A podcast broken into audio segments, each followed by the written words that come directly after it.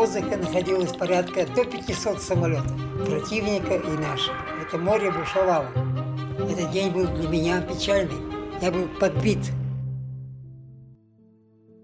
В эфире подкаст глав архива Москвы «Голоса Победы». Мы продолжаем разговор о боевых действиях советской авиации в Великой Отечественной войне. Пока у Люфтваффе было господство в воздухе, любая победа Красной Армии была очень дорогой. Надо было выш... а вышибить это господство в воздухе из Люфтваффе. Значило лишить Люфтваффе возможности равнять с землей наши войска, перемешивать их с землей своими бомбами. Прежде всего, значит, если для немец, если и вот тут как раз сказалась эта разница в стратегических подходах. Если истребительная авиация Люфтваффе была оставлена как бы защитники Рейха, те, кто уничтожает любые самолеты врага, рыцари воздуха и так далее, то советская истребительная авиация была ориентирована прежде всего на то, чтобы бить ударные самолеты врага. И вообще все советские усилия, усилия были направлены на уничтожение ударной мощи Люфтваффе. Ну, грубо выражаясь, да фиг бы с этими летчиками-истребителями. Ну пусть, ну набьют они еще 500 наших мальчишек, которые, извините, не могут им дать адекватного отпора. Ну, на, увешиваются они железными крестами от горла до пупка. А толку-то, если в это время наши другие 500 мальчишек сожгут 400 их бомбардировщиков, и наши войска просто придут на аэродром этих асов, не встречая никакого противодействия с воздуха. Вот э, в чем была разница стратегическая, можно сказать, в подходах командования Люфтваффе и командования советских ВВС. Сталинград стал первым звоночком для немцев. Вторым стала Кубань мы как-то забываем об этом, но с апреля 1900 по июнь 1943 года над Таманским полуостровом шли, наверное, самые ожесточенные воздушные сражения Второй мировой войны, в которых участвовало в общей сложности до 4000 самолетов. Притом характерна дикая напряженность боев. Иногда по два, три, четыре раза в день в, одновременно над полем боя сталкивалось по 150 самолетов. С двух сторон 150? Да, да. а это очень много. Известно три воздушных, три крупных воздушных сражения на Кубани. Апрельское, апрельско-майское и майско-июньское. 43 мы говорим о 43 году. Именно в этих сражениях активно отличились, естественно, асы со всех сторон, которые активно сражались и с, с черными крестами, как говорится, на крыльях, и с красной звездой на фюзеляже. По нашим оценкам, мы уничтожили 1300 немецких самолетов. Немцы признали потерю 600 самолетов примерно. То есть почти в два раза меньше. Ну да.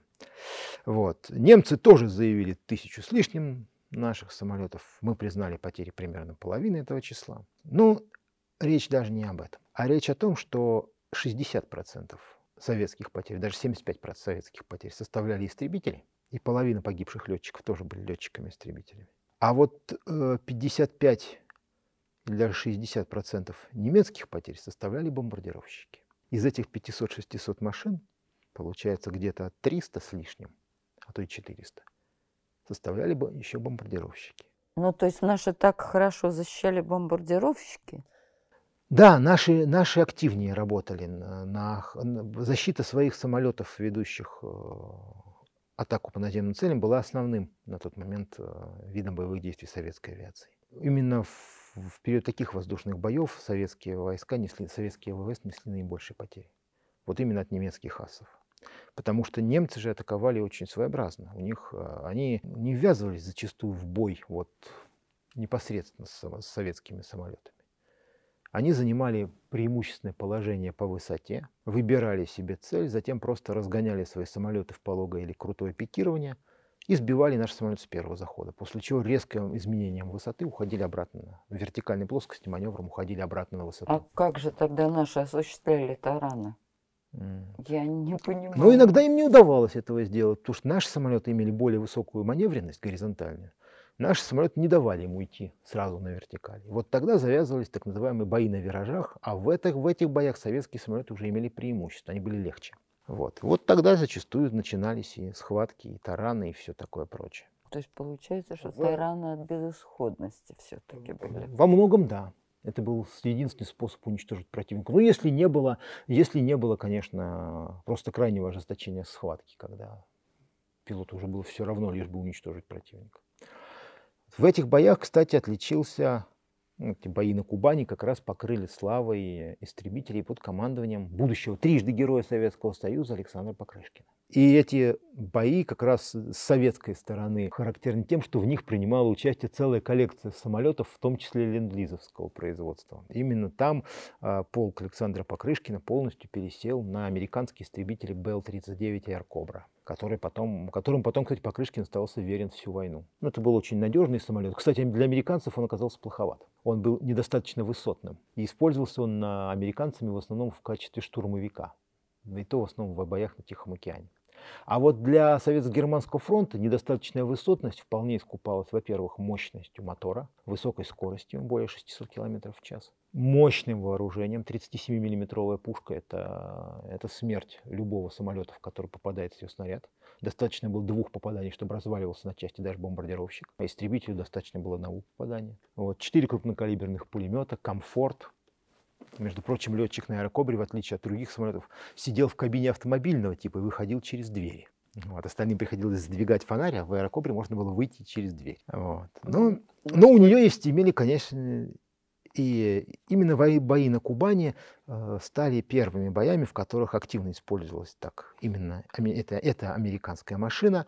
Выявились ее интересные там, особенности, недостатки, по, наоборот, достоинства. И советские летчики тут же постарались некоторым из этих достоинств найти нужное применение.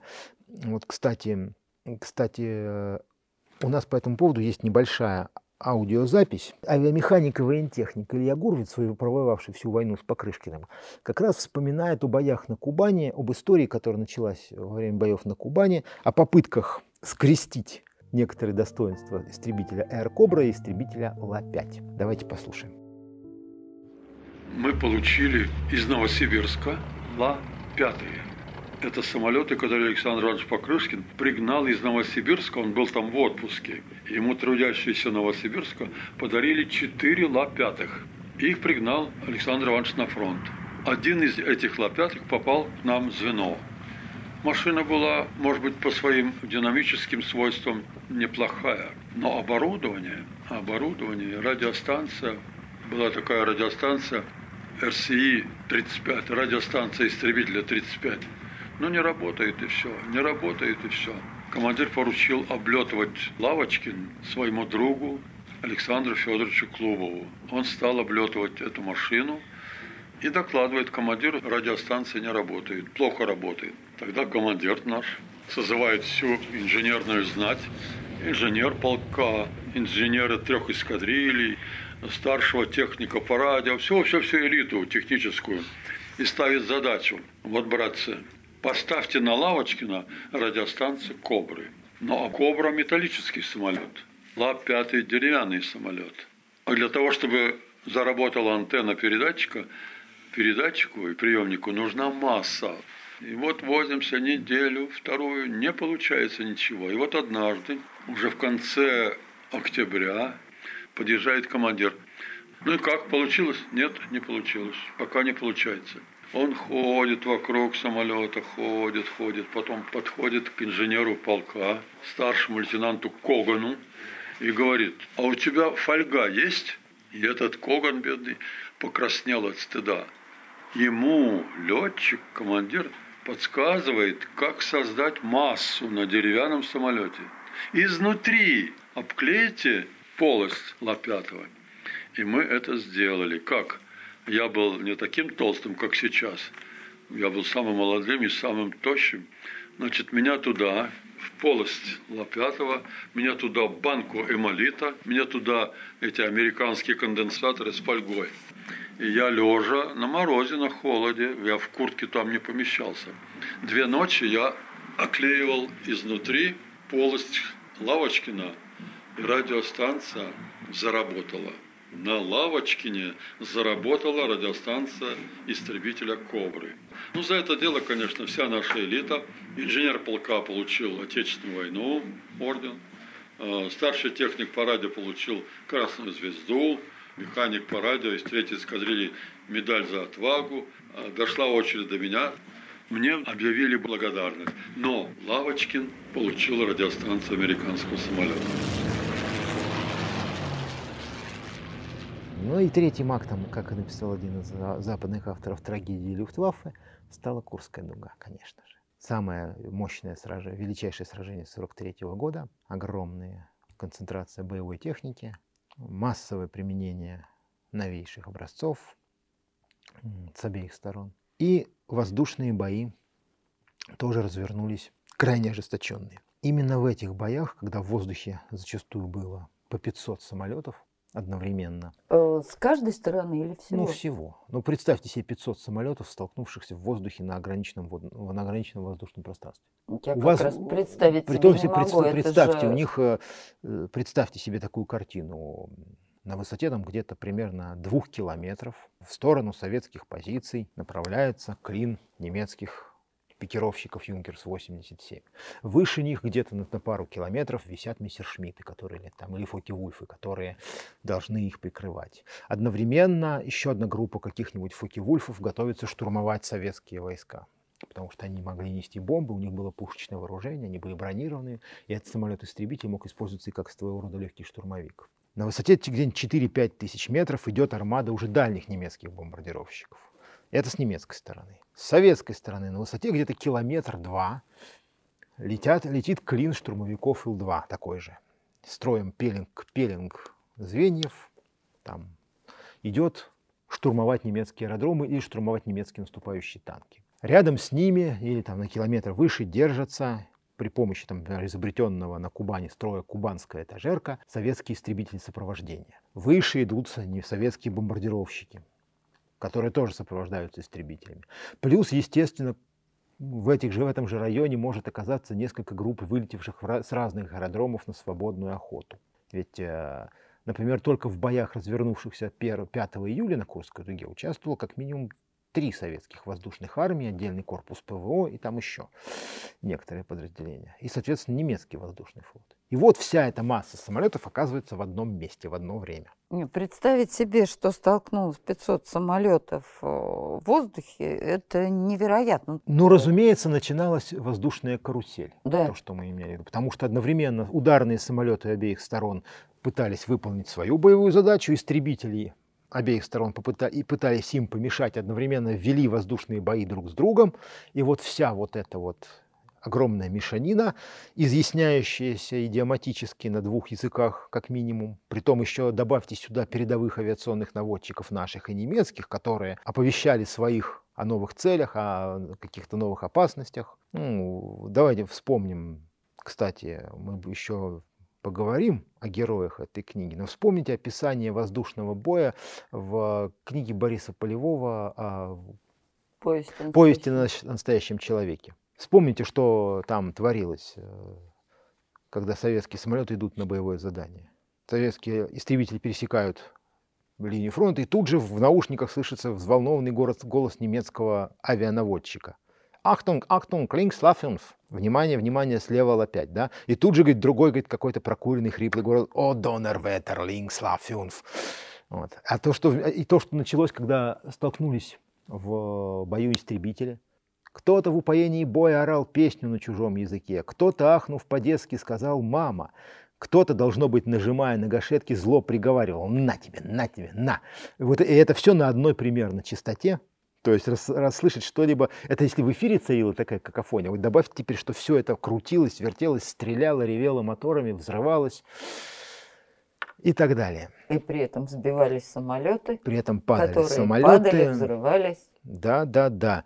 Э, при этом, ну, я уже говорил, что в 5 июля погибло 75 советских и 13 немецких летчиков-истребителей. Ну, вот по известным данным. То есть мы опять видим пятикратное превосходство немцев в количестве убитых ими противников, но за это же время советские войска завалили, по разным данным, ну, несколько десятков немецких бомбардировщиков, которые, естественно, в эту статистику не попали. В результате немецкая бомбардировочная авиация, потеряв за Курскую дугу еще где-то около 500 машин, по разным причинам и в разной степени, просто, ну давайте честно скажем, перестала существовать как ударная сила. У нее просто веса, живого веса перестало хватать. Не могли больше немцы поднимать в воздух 200 самолетов, чтобы там не 400, как, как, при, как при ударе по Сталинграду. Да. Просто не, не хватало у них этих самолетов.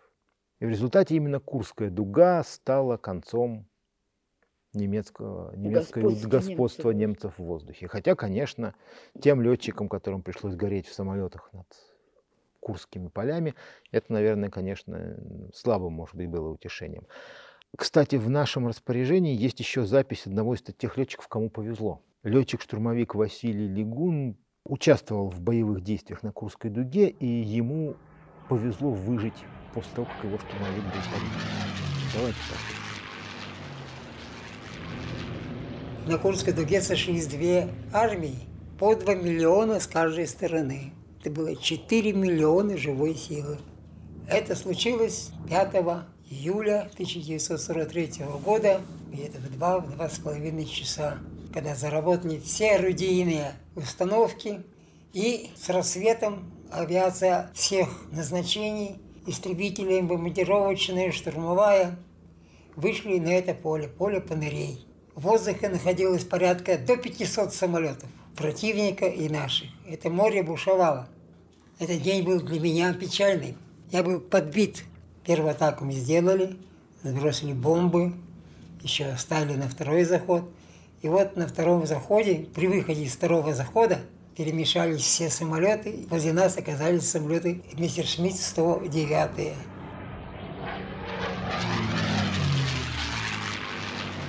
И как стрелок мой не вел бой с ними, сбил одного, другого, а третий подошел почти вплотную, когда у него снарядов не осталось, открыл огонь по моему самолету.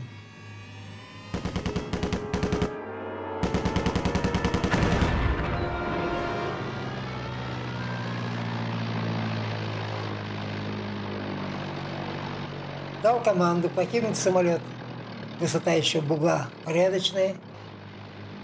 Не получив ответа, я принял решение садиться.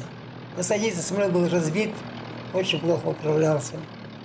Через лес, перекрыл лес, такое поле сказалось, и в это поле на землю упал. Самолет как бульдозер прошелся с большой скоростью по земле. И когда он остановился, я выскочил из кабины, то я стоял на ровень с бугром, который накопал самолет. Перешел в кабину стрелка, открыл воздушный колпак. Вся кабина была залита кровью, а он лежал на кресле в сознании и ловил воздух. Я его схватил за подмышки, вытащил из кабины, и в это время в нашем направлении подбежала группа людей. Не зная точно линию фронта, перешел, не перешел, все можно было думать. Я думал, что это тоже и фрицы.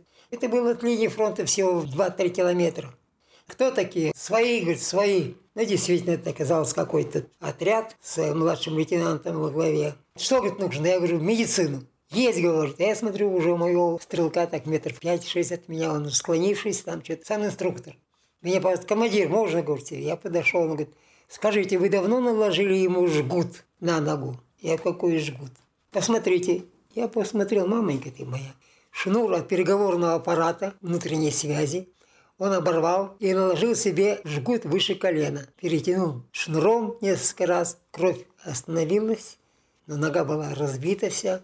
Дальше события развивались очень быстро, подгоняло само ранение. Ну, я организовал машину, недалеко был госпиталь, занесли на стол операционный, положили его. Врач подошел, посмотрел, о, нога, она свисла со стола, он лежит, а одна нога болтается на одной жилке.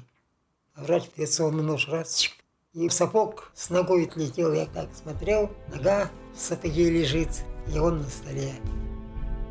Здесь мы еще услышали воспоминания человека, который, которому повезло настолько, что он смог оставить эти воспоминания. Он остался жив. Гораздо многим его коллегам не повезло. Тем более штурмовики, как раз которым приходилось идти в самом нижнем эшелоне, которые работали не только, по которым работала не только немецкая истребительная авиация, но и все зенитные средства, от винтовок до зенитных автоматов и крупнокалиберных зенитных орудий, то, конечно, А назначение а, штурмовиков? Вот э, истребители защищали бомбардировщики, мгм. принимали участие в свободной охоте. А назначение штурмовиков? Ну, штурмовая авиация – это авиация поля боя. Авиация предназначена для поражения наземных объектов. Притом Советский Союз был единственной страной, которая создала для этой цели специализированный самолет, А знаменитый Ил-2. Почему у немцев не было штурмовиков? Ну, во-первых, Ну, считалось, что... не было, а было. У немцев, у немцев э, потом были э, штурмовики, но это было, был специализированный противотанковый самолет. Хеншель-129 был, так, была такая у них машина. Вот. Но немцы выполняли те же задачи, то есть боевые действия против войск на поле боя при помощи бомбардировочной авиации. Когда у них было в достатке бомбардировщиков, они использовали свой ст- старый пикирующий бомбардировщик Юнкерс-87. Кстати, самый титулованный немецкий кавалер всех возможных наград Ганс Ульрих Рудель, как раз летчик немецких, э, как раз немецкий летчик-пикировщик. Он имел все степени немецких крестов вообще, какие только можно. Вот. И он, кстати, воевал и на Курской дуге, он там несколько раз горел, прыгал с парашютом, один раз был даже типа в плену, но он успел сбежать. Немецкие пикировщики могли положить бомбу ну, в кузов полуторки при отсутствии противодействия, как говорится. Но беда была в том, что самолет-то был тихоходный, у него были неубирающиеся шасси и слабо вооруженный. Вся защита от атак истребителей – два пулемета винтовочного калибра. То есть этот был самолет, который мог применяться в условиях своего господства в воздухе, когда вражеские истребители э, зашуганы так, что не сунутся. Но нам известно, что, например, в, по крайней мере, по советским данным, что Александр Горовец на Курской дуге сбил за один бой 9 таких вот юнкерсов. Ну, немецкие данные не подтверждают, конечно, такого, но здесь мы еще раз затрагиваем проблемы подсчета, подсчета а я, кстати, всего остального. хотела бы вернуться Вот. к Ну, методике подсчета. Сейчас мы как раз о ней поговорим, потому что сейчас, ну, наверное, только еще один момент стоило отметить. Курская дуга, помимо всего прочего, стала местом, где начал свою карьеру советский ас номер один. Имеете в виду Ивана Кожедоба? Да. В отличие от Александра Покрышкина, который воевал с первых дней войны, э, Кожедуб, молодой, совсем молодой летчик, начал свой, боевой, начал свой боевой путь именно в 43 году на Курской дуге. Кстати, он вот из таких вот скороспелых выпускников военного времени. Да, это невероятно, что он воюет с 43 года, а сбил самолетов 62. Ну, Целых ж, 62 самолета. талант, талант – это все-таки талант во всем. И в нашем распоряжении оказалась просто, я считаю, уникальная запись. В передаче, которая была подготовлена известным радиожурналистом Ниной Ириной Бедеровой, и фрагмент которой хранится, который храни, запись которой хранится в глав архиве, была использована совершенно уникальная запись. Запись живого рассказа Ивана Кожедуба о своем первом воздушном бое. Притом особую ценность этой записи придает то, что сделано она как раз по горячим следам событий летом 43 года. Так что давайте послушаем немножко рубленый, сбивчивый рассказ будущего аса о своей первой победе. Был ясный летний день. Восьмерка Лавочкиных поднялась в воздух и встретила стаю фашистских пиратов. Я ринулся на крайнего бомбардировщика и зажег его. Остальные, увидев печальную участь своего спутника, поспешили сбросить бомбовую нагрузку на головы своих войск и ретировались во свояси. Это был первый стервятник, поверженный мною на землю.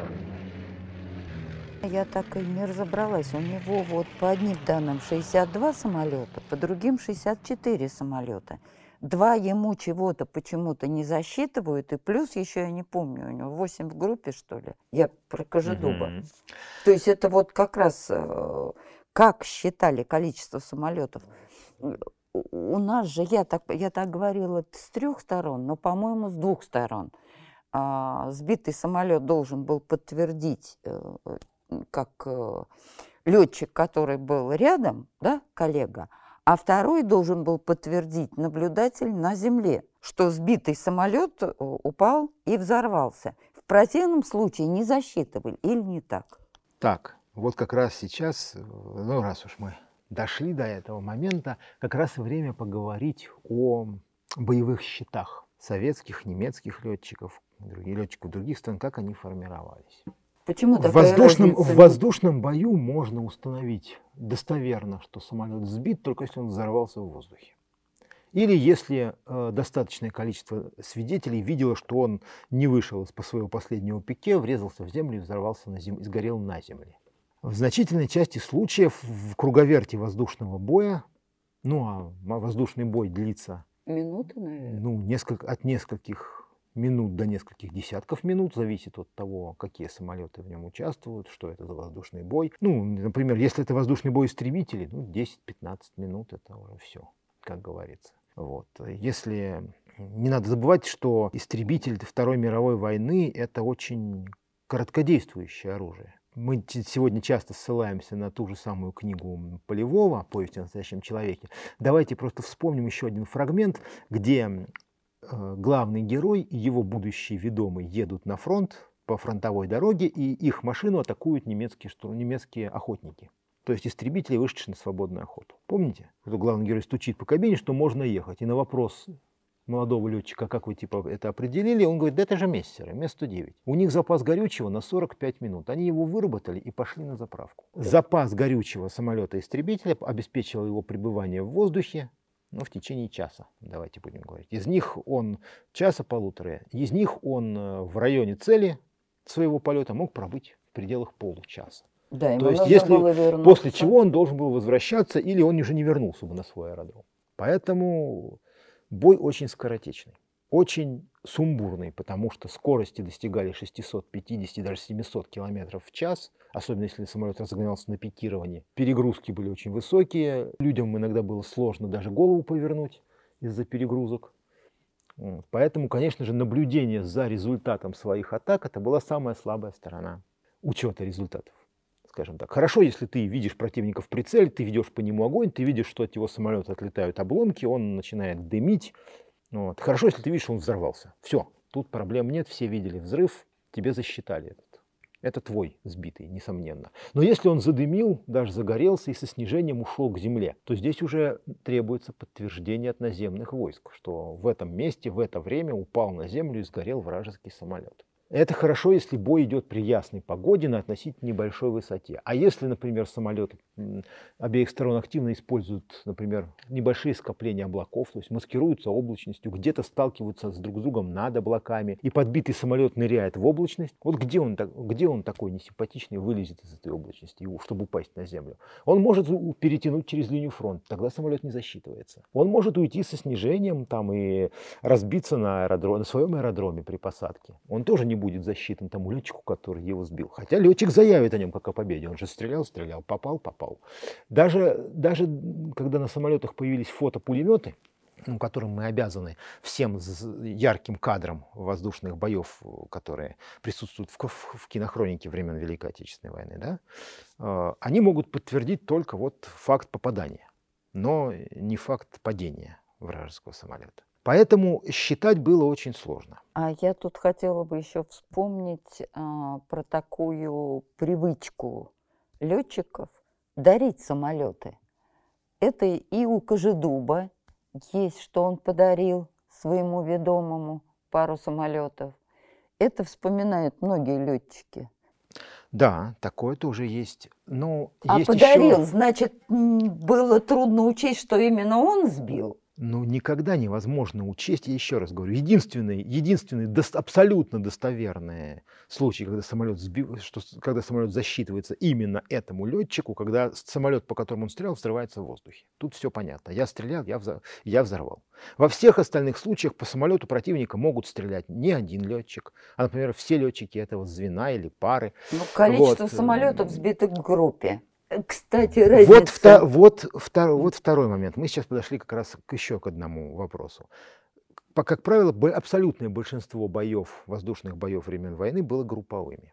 Соответственно, если в ходе этих боев сбивалось некоторое количество самолетов противника, то они засчитывались как сбитые в группе, да. прежде всего. Если кто-то из летчиков, те, те из летчиков, которые заявляли о победе и могли подтвердить получали этот самолет на индивидуальный боевой счет, то есть это были лично сбитые самолеты, или же, если в бою участвовал, по этим самолетам стреляло более чем один летчик, вражеский самолет засчитывался как сбитый в группе. И как бы, и как бы кусочек самолета расписывался на каждого из А сбитый в группе, он а, прибавлялся к каждому летчику или только одному? каждому. И у нас, и у немцев? Да. И вот здесь, кстати, существует одна интересная особенность. У немцев победы считались совсем по-другому, чем у нас. Во-первых, э, да, конечно, у них, у них тоже считались личные, лично сбитые. Считались сбитые в группе. То есть если, такой, если сбивался советский, один советский самолет, а в сбитии участвовал 12 истребителей, то сбито 12, то, то одержано 12 побед. Как это? Ну, уча- стреля... участвовало 12 самолетов, один русский сбит, сбит, значит 12 побед. У 12 немцев- у самолетов немцев, вместо ну, одного. Ну, можно и так сказать. Но у немцев считались победы. У них отметка о воздушной победе ставилась. То есть успешные боевые действия, в результате которых сбит вражеский самолет. И в этой победе участвовал, если участвовали все летчики, все летчики получали отметку о победе. И на фюзеляж самолета наносился апшус, то есть, То есть отметка победа сбитом. равнозначна сбитому самолету. Победа равнозначна сбитому самолету, но сбитому в группе, а не сбитому лично, скажем так. Более того, в некоторых случаях сбить, в некоторых частях, насколько мне помнится, э, подсчет менялся в зависимости от типа сбитого самолета. Можно сказать, подсчет был по, числу- моторов. Бомбардировщик считался за двоих. То есть два мотора, два самолета. Два мотора, две отметки о победе. Таким образом, у немецких летчиков при такой методике подсчета счета могли расти просто как на дрожжах. Об этом в своих воспоминаниях в том числе вспоминает э, летчик-истребитель Владимир Дубровский. Давайте ост- Он оставил очень интересные воспоминания и некоторые, скажем так, размышления о воздушной войне в период Великой Отечественной. Давайте послушаем его, фрагмент его воспоминаний. Всего у меня 36 боевых вылетов. Но я не сбивал, я ведомый был. Задача ведомого – охранять ведущего. Вот. Ведущего я не потерял своего. Летал с Воронько, с Гольманом, с Шульгой летал, три ведущих. Я сбил одного. Хеншель 126, разведчик такой был. Но мы тогда были со Славой Шульгой. Он был в опале. Он старший лейтенант, я младший лейтенант был. И я говорю, Славка, мне сюда не приписывай, бери себе его. Вот у немцев есть летчики, которые очень много сбивали. Больше нашего Кожедуба и то другое. Не верьте. Оказывается, что? Я вот, у меня нет сбитых. Нету, да? А в группе сбито 14 у меня, да? А оказывается, у немцев, я когда прочитал, думаю, вон собака, в чем зарита. У них все считается, и личное, и в группе вместе летит группа. Там вот столько сбили, все это скопом ему считается. Плюс там он сбил, допустим, 3, 4, 6 машин, а в группе сбил там 25 или 60. Вы понимаете как? Вот откуда. Это дутые цифры. Нельзя, у нас более честно. По молодости, когда летали с Левой Гольманом, мы подзажали одного случайно. Мы парочкой ходили на свободную охоту вдвоем и подзажали одного Фукивуль 190 фотографа. У него под пузом вот такая торчала, как труба. И он вылез, мы шли под облаками, он из облаков вываливался, он нас не видел. Мы его зажали, гнали его, я с правой стороны, Лева бьет по нем, да. Как только он сюда, я даю очередь, отсекаю. Вот, ну и посматриваю, чтобы кто-то еще не был. Но потом, значит, он раз и пошел. Круть, круть вниз, мы за ним. И сволочь прямо у земли вы- выравнивает. Ну, вырвал машину. Здесь мы, наверное, две-три очереди, и вот тогда он уже резался и взорвался. Но когда летели назад, идем зенитка. Куда мы выскочили? У меня опыта мало было. Я вылетел на фронт, как вы думаете, какой налет был на Ла-5? 15 часов. Отчетливо помню, на Ла-5 15 часов с минутами. Я бы здесь, вот я бы даже аэр- аэродрома не нашел бы. Оттуда, значит, куда-то мы выскочили, и зенитка ударила, и у Гольмана выбило два цилиндра. Два цилиндра, вы представляете, два цилиндра с дымом. И удивлялись инженеры, техники, удивлялись почему, что дотянул, ну смешно говорить, два цилиндра выбить, разворочено. Я сам как посмотрел, и как, как еще моего не заклинило. И я только что, когда зенитка била, я вижу попадание, вижу в него попадание, да, и вижу откуда. Я только развернулся, я расстрелял вот весь расчет. Хорошо, я очень низко вывел, но в чем попадание туда, я вот уже на старости лет вспоминаю, думаю, чего ж ты, молодой дурак, не сказал тогда. Оказывается, такие тоже засчитывались. А я промолчал по дуре. Ну, кстати, Владимир Дубровский описал и основную тактику истребительной авиации, действий истребительной авиации на тот момент. На начало войны советская истребительная авиация летала звеньями из трех самолетов. Но в ходе войны произошел переход к самой удачной форме тактического взаимодействия, именно к паре к паре из ведущего и ведомого. И а звено, звено стало считаться из четырех самолетов, две пары. И тройка была признана неправ... Э, не очень удачной. Тройка да? была, да, признана не очень удачной. Потому Гораздо что они проще... мешали ведущему. Не, они не то, что мешали ведущему, но просто они не обеспечивали достаточной... Ведущему приходилось, да, достаточной безопасности. Пара была более гибким и более надежным угу. тактическим звеном таким вот э, боевых действий. В ходе войны сложились э, основной вид боевых действий. Пара, ведущий, как правило, более опытный летчик. И ведомый. И ведомый. То есть э, пилот, как правило, более молодой, э, задача которого в ходе воздушного боя обеспечивать безопасность ведущего. То есть прикрывать его от атак случайных, прежде всего, самолетов противника с хвоста, с задней полусферы, как говорили летчики. Это как раз основная форма и все основные боевые строи и тактика истребительной авиации были адаптированы под применение именно пары из двух самолетов. Ведомые часто погибали? Погибали, не очень часто, но погибали. Потому что особенно как раз вот в групповых воздушных боях, когда все перемешивалось, и было очень сложно следить за своим, как, за своим хвостом. Они часто заходили часто вынуждены были прикрывать ведущего, но это было довольно сложно. Некоторые ведомые погибали в таких случаях. И, ну, многие уцелели. Ну, например, кстати, вот э, у Покрышкина его постоянный ведущий Голубев, который уже дольше всех с ним проработал, был сбит вот однажды. Ведомый? Так, да, ведомый. А постоянный ведомый Покрышкина Голубев, который, кстати, даже написал книгу об этом в паре с Сотом. Вот, вот он был как раз сбит, прикрыв э, по некоторым данным, прикрыв самолет ведущего от атаки.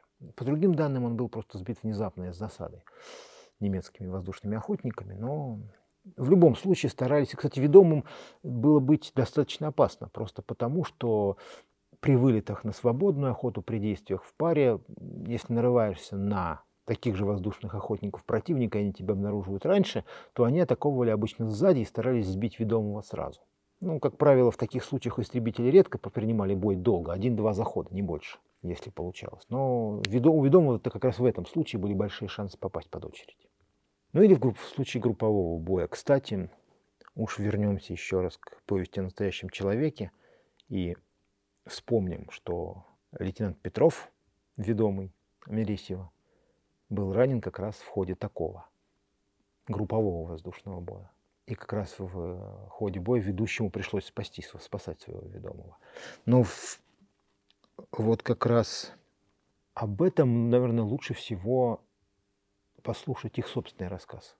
У нас э, есть на хранении документальная композиция, так и называется «Ведущий и ведомый». Соответственно, рассказывают герой Советского Союза Алексей Петрович Моресьев и его ведомый – боевой товарищ Сергей Федорович Петров.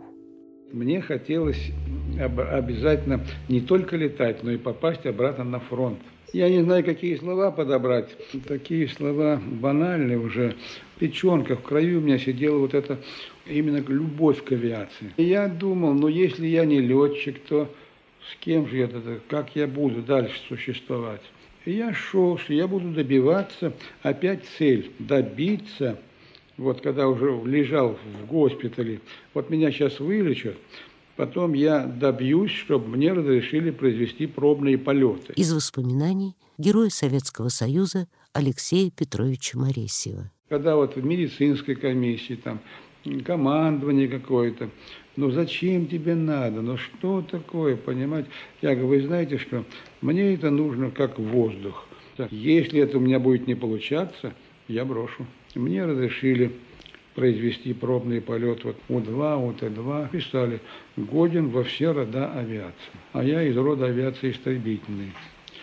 И я стал тогда добиваться, чтобы меня в истребительную авиацию послали. Я опять в эту комиссию Председатель комиссии говорит, ну вот, то просил хоть на У-2, а теперь в истребитель. Я попал в Иванов, в запасной авиационный полк, переучился, к этому времени уже новые самолеты были, Лавочкины, и полетел обратно на фронт. Попал на Курскую дугу. Сейчас мы послушали воспоминания легендарного летчика Алексея Моресьева. Давайте послушаем его воспоминания его бессменного ведомого Сергея Петрова – о том памятном для него воздушном бое. Я был назначен ведомым к Алексею Петровичу Моречеву. Как летчик у меня в душе закралось какое-то сомнение. Все-таки летчик без ног. Намечались очень сильные воздушные бои. И я подумал, сумеет ли и он защитить меня в воздушном бою. Алексей Петрович, посмотрев на мое такое растерянное немного лицо. Давай с тобой слетаем над аэродромом и постараемся понять друг друга в воздухе. Я понял, что управляет самолетом не летчик без ног, а действительно настоящий ас. Мы сделали не один десяток вылетов, но один из них мне запомнился на всю жизнь. Первой атаки Алексей Петрович сбил бомбардировщик, я сбил. И завязалась, как на авиационном языке называется, воздушная карусель. И в этот момент я почувствовал сильный удар. Я сразу понял, что я ранен. Я посмотрел назад, вижу Фоки Вульф, истребитель, заходит повторно с тем, чтобы меня добить. Я хотел сделать резкий маневр но почувствовал, что у меня еще и перебито управление. И в этот момент у меня на глазах Фоки Вульф взрывается в воздухе. И у меня перед носом проскакивает самолет Алексея Петровича Морейского. Я блинчиком развернулся и полетел на свой аэродром. Алеша в это время отбивал от меня двух истребителей Фоки Вульфов. Одного из них сбил. И я на всю жизнь обязан Алексею Петровичу Морейскому устами двух не самых последних, скажем так, летчиков-истребителей той войны, мы, как, мы сами услышали рассказ о том, что лежало в основе эффективных действий истребительной пары. Взаимовыручка и взаимопомощь ведомого и ведущего. Очень тесное взаимодействие. Ну, феномен Алексея Моресева, он вообще уникален. Все-таки, конечно, история мировой авиации знает э, случаи, когда летчики получившие тяжелые увечья, возвращались к летной, к боевой работе. Кстати, в британских королевских ВВС один из самых прославленных асов Второй мировой войны Дуглас Бадер тоже летал без ноги. Без ноги? Вот, но без двух ног, конечно, вот, это редкость. Можно сказать, уникальный случай. И аналогов, ну, мне, по крайней мере, неизвестно. Вот. При всем при этом Алексей Петрович оставался и очень скромным человеком. И такая известность, можно сказать, на всю страну и на весь мир благодаря таланту Бориса Полевого, она его не испортила ни в боевой работе, ни в отношении со сослуживцами. А по этой книге был снят еще фильм «Поиск еще практически человека. сразу же после войны снят фильм «Поиск Главная роли Кадочников. Да. Хотя иногда это его, его особенность, он никогда о ней не говорил, не, не афишировал, могла стать э, причиной даже нескольких таких трагикомических э, ситуаций. А о них вспоминает все тот же Владимир Дубровский. Давайте послушаем еще один фрагмент его воспоминаний, как раз о встречах с Алексеем Моресевым и о некоторых казусах их пилотской судьбы. Мы стояли на аэродроме «Березка». Наш полк должен был э, сопровождать штурмовиков. Штурмовики Ил-2. И вот как будет построена вся работа, как встреча, как взлет, они же стоят всегда дальше от линии фронта. Мы, истребители, ближе к линии фронта стоим. Прилетело их начальство. Летчик, майор Э, мороз был очень сильный. Стояли они возле командного пункта нашего полка. А Моресев рядышком стоит вместе с ними. Ну и мороз был в тот день градусов э, где-то близко под 30. И ребята стоят все в вонтах. Нет, нет, да и нога об ногу там постучат. А Моресев, ему шили хромовые сапожечки – после того, когда это уже присвоили Героя Союза. Могу рассказать, как присвоили. Это было э, еще под Орлом. Новиков даже не знал, что он без двух ног. Маршал авиации. Маршал авиации, да. Когда узнал, он прилетел, Сталину доложил, и за Моресевым прислали, а он же ходил в ботинках и в гражданских брюках, всех зашитые, залатанные были, мы что протезами. За ним прислали по два, с гангротом, закрытые, сиденья мягкие. Я э, посмотрел. А прилетел потом к нам на новеньком самолете – да, этот самолет э, Новиков специально для него выделил из э, всего резерва. И вернулся он в полк со звездой героя на груди, да? Да, со звездой. Да, ну, пока, конечно, показывал. Ну, расскажите, как он показывался. Ну, как, ну, он очень скромный. Он, мы больше смотрели, а не он показывал. Не надо так говорить, он показывал. Он очень скромный человек. Очень скромный и душевный, товарищ хороший. Так что Полевой не ошибся, назвав повесть о настоящем человеке. А прилетел потом к нам, где мы стояли с Нормандией Неман, Волынцева, Моресев, в хромовых сапожках и бриджи галифе новые сделали. И вот в этих хромовых сапожках, уже под, под великими луками на Березке аэродром, вот он, в этот мороз он стоит, а сапожки аккуратные, сам он небольшого роста Моресев этот майор разговаривает с командиром полка, говорит, говорит, говорит там все, а потом перестал говорить, у него челюсть опустилась, открыл рот и смотрит на ноги Моресева, что тот стоит в хромовых сапогах и ни разу не, не, не, не стукнул нога об ногу. Но ему говорят, что он без ног. Так у него вообще глаза стали, как очки круглые. Удивлен, поражен был этот майор. Вот так. Это вот э, конец 43 -го года, встреча нового 44-го. Декабрь. Сергей Федорович Петров, ведомый Моресева. Что такое ведомый? Ведомый – это щит. Это, переведя на сегодняшний наш быт, это охранник. Охранник ведущего в воздухе. И вот Сергей Федорович Петров во многих, в очень многих жестоких боях охранял, сохранял и сохранил для России национального героя Алексея Петровича Моресева.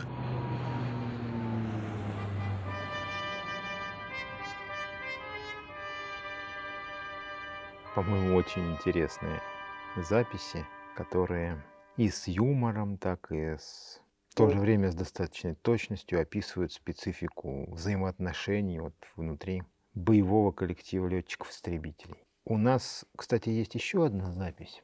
Она уже о других воздушных рабочих войны, о летчиках бомбардировочной авиации. Их специфика боевой работы была, конечно, гораздо более отличная. Экипажи тяжелых, и тяжелых или дальних бомбардировщиков – это прежде всего, конечно, очень маленькие, спаянные тоже коллективы, которым, как и, наверное, как и на подводные лодки, в дальнем бомбардировщике очень от действий каждого зависело благополучие и возможность возвращения на базу всех. При том, что их боевая работа имела свою специфику и свою тяжесть. Это длительные перелеты, нахождение в воздухе иногда буквально десятками часов. Это изматывающий часто полет по приборам в тяжелых метеоусловиях или ночью. 65% боевых вылетов дальней авиации было выполнено ночью. Это прорывы к защищаемым целям сквозь огонь зениток, сквозь атаки истребителей противника. И потом иногда долго изматывающее, смертельно опасное возвращение домой на честном слове на одном крыле. Это если что-то случилось с ведомыми, а у них очень то часто... бомбардировщик беззащитен. А у них очень часто не было и ведомых. На многие задания самолеты вылетали, дальние авиации вылетали в одиночку. Но они были беззащитны, если бы на них э, нападали истребители. Вся защита это пулеметы стрелков. И все. Да. Пулеметы стрелков э, и штурмана. Тот же самый штурманский расчет и мастерство пилота, чтобы вовремя уйти в облачность или наоборот нырнуть на, на предельно малую высоту. И вот как раз об особенностях и трудностях действий бомбардировщиков вспоминает штурман лейтенант Илья Вининский. Притом его рассказ «В небе над Борисовым» относится уже к периоду операции «Багратион». Это уже 40, июнь 44 года. И тем не менее, слушая это, эти воспоминания, могу уверить, я думаю, наши слушатели не почувствуют особой разницы с воспоминаниями того же, э, того же Василия Решетникова или Михаила Белоусова о боевой работе бомбардировщиков 41-42 года. Давайте послушаем эту запись. Когда начинаешь вспоминать военное время, ну, вспоминается, конечно, много случаев из боевой жизни, но в особенности вспоминается вылет 27 июня 1944 года, когда было приказано бомбардировать железнодорожные и шоссейные мосты в городе Борисове. Немцы отступали по всему фронту, и Верховный Главнокомандующий приказал ни в коем случае не выпустить боевую технику немцев, которая уже была погружена на платформах. Из-за этого разбомбили железнодорожный узел Вильна, Минск, и остался один железнодорожный узел в Борисове. Вылет в эту ночь был очень сложный, очень тяжелый был вылет. Во-первых, само задание было, надо было точно отбомбиться по железнодорожным мостам. И только три экипажа нас было. Наш экипаж, который должен был непосредственно взрывать мосты. Командир полка должен был повесить специальные светящиеся бомбы. А чуть левее и сзади шел самолет, разведчик, который должен был сфотографировать цель до бомбометания и после бомбометания, то есть зафиксировать результат нашей работы. Мы когда взлетели до линии фронта, а линия фронта проходила вдоль Днепра, небо было такое ясное. Вся Беларусь, вся Западная Украина, все было в огне. Немцы, отступая, все сжигали. Все деревни, все хутора, все было в огне. Но после линии фронта, после Днепра, все было закрыто облачностью. Притом облачность была очень толстая такая, начиная с тысячи метров внизу и вверху до 4000 метров. Очень большой такой слой облачности. Пошли мы на высоте 950 метров, чтобы самолет не повредился от бомб, которые я сам брошу, а нагрузка была очень тяжелая у нас. А с другой стороны, что если немцы пристреляли нижний край облачности, значит мы все же около 200 метров в запасе есть, осколки не так повредят нас. Расчет оказался точным, так оно и было. Когда пришли на цель, немцы применили хитрость одну. Они не показали себя, они не стали нас ни освещать, ни обстреливать, ничего, вроде молчат, цели нет. Ну, мы эту хитрость уже знали и решили все же их перехитрить. Рассчитал я, сколько у меня есть в запасе время. Сделал соответствующий расчет. У меня получилось, что в запасе у меня 13 минут. 13 минут времени я решил погасить так. 6 минут вдоль реки Березина пойти в одну сторону, оставить секунд 40-45 на разворот, потому что машина тяжелая, ее разворачивать было трудно. и оставшееся время выйти сходу по реке, по этим мостам, взорвать мосты и сразу уйти в облака. Когда мы развернулись и стали подходить к цели, я увидел, что правее, выше нас повесили светящиеся бомбы. Значит, командир полка вышел точно на цель выше облачности и с высоты 4600 метров бросил светящиеся бомбы. Немцы поняли, что мы идем бомбить эту цель, скрывать им больше нечего было, и открыли огонь изо всего, что у них было. А огневых средств у немцев там было очень много. Ну, мы зашли на цель, отбомбился я очень точно, взорвал сразу все эти мосты, спаренные там мосты, железнодорожные и шоссейные мосты. Впечатление было такое, что мосты сразу вспухли и осели все в воду туда. В это время стрелок, который сидел сзади за пулеметами, крикнул, штурманы, к нам палки летят от мостов. Ну, впечатление у него было такое, что от моста летят столбы, палки прямо к нему в кабину. Высота была небольшая, конечно, ему это все показалось. Тут мы сразу пошли в облака и решили не показывать себя, а выскочить выше облаков, а там уже определить, что делать. Но перед выходом из облаков я заметил, что справа горит самолет. Я понял, что подожгли командира полка. Слева загорелся второй самолет, самолет-разведчик, который сфотографировал результаты нашей работы. Тут я понял, что выше облачности патрулируют истребители и ждут нас – мы только выскочили, я сразу заметил двух истребителей, которые патрулировали, ждали нас. И сразу нырнули обратно в облака и пошли, взяли курс домой, пошли к линии фронта.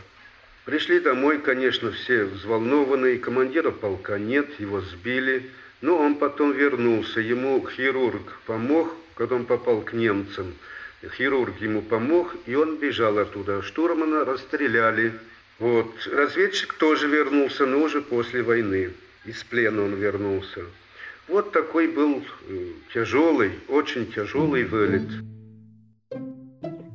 Там ведь в ходе войны та же самая дальняя авиация ходила и на Берлин, и на Кёнигсберг, и на Варшаву. То есть еще гораздо глубже в тылы противника. И там, если да, подбивали, садиться было негде.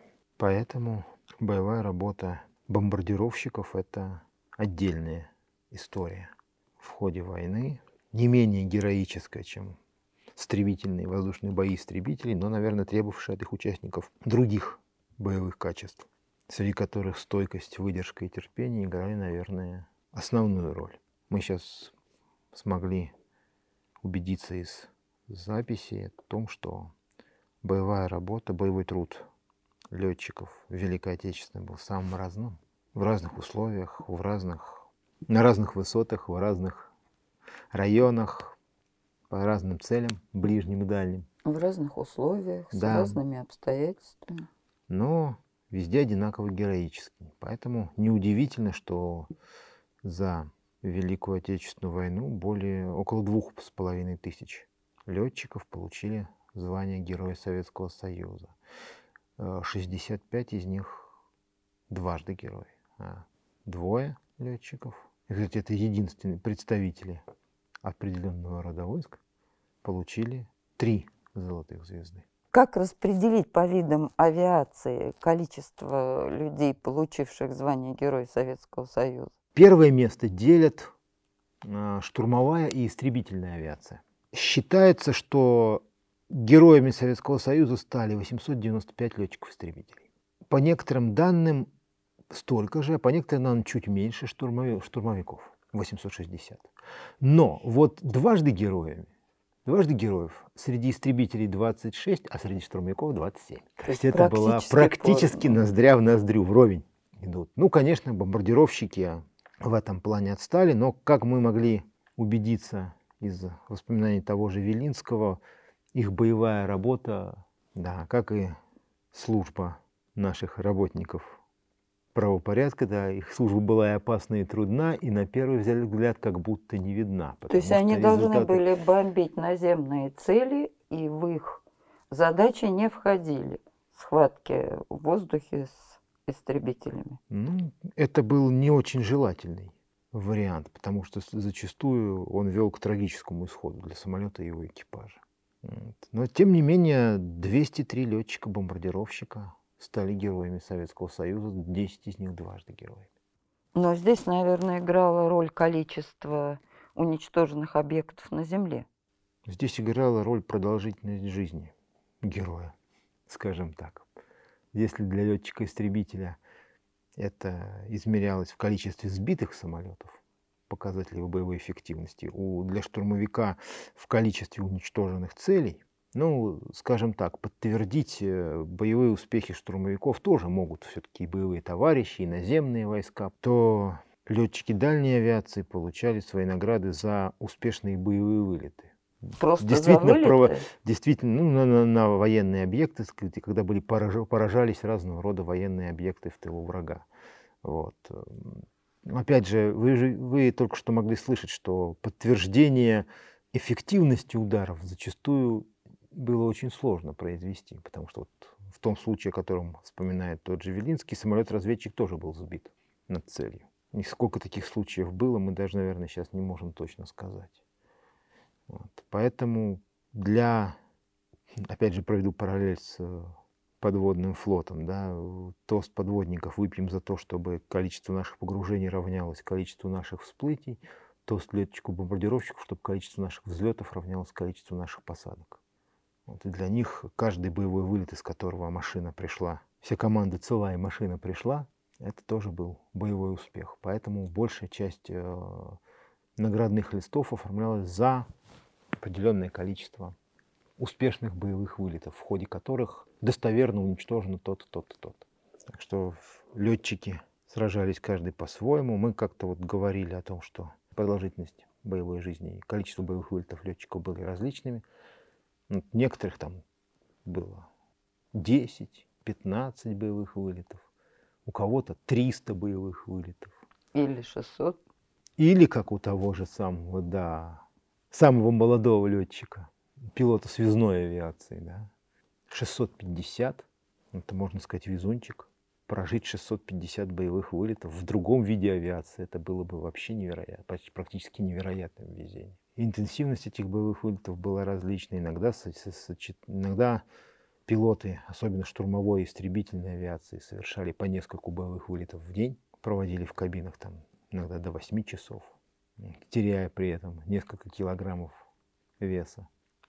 Летчики бомбардировочной авиации вылетали далеко не каждый день, но уж зато проводили в воздухе иногда почти сутки. Но все они ковали победу над врагом, все они сражались и приближали нашу победу, приближали этот день как могли. Более 26 тысяч из них отдали свои жизни, если говорить только о летчиках, если говорить еще о членах экипажей – почти 40 тысяч, 39 тысяч человек.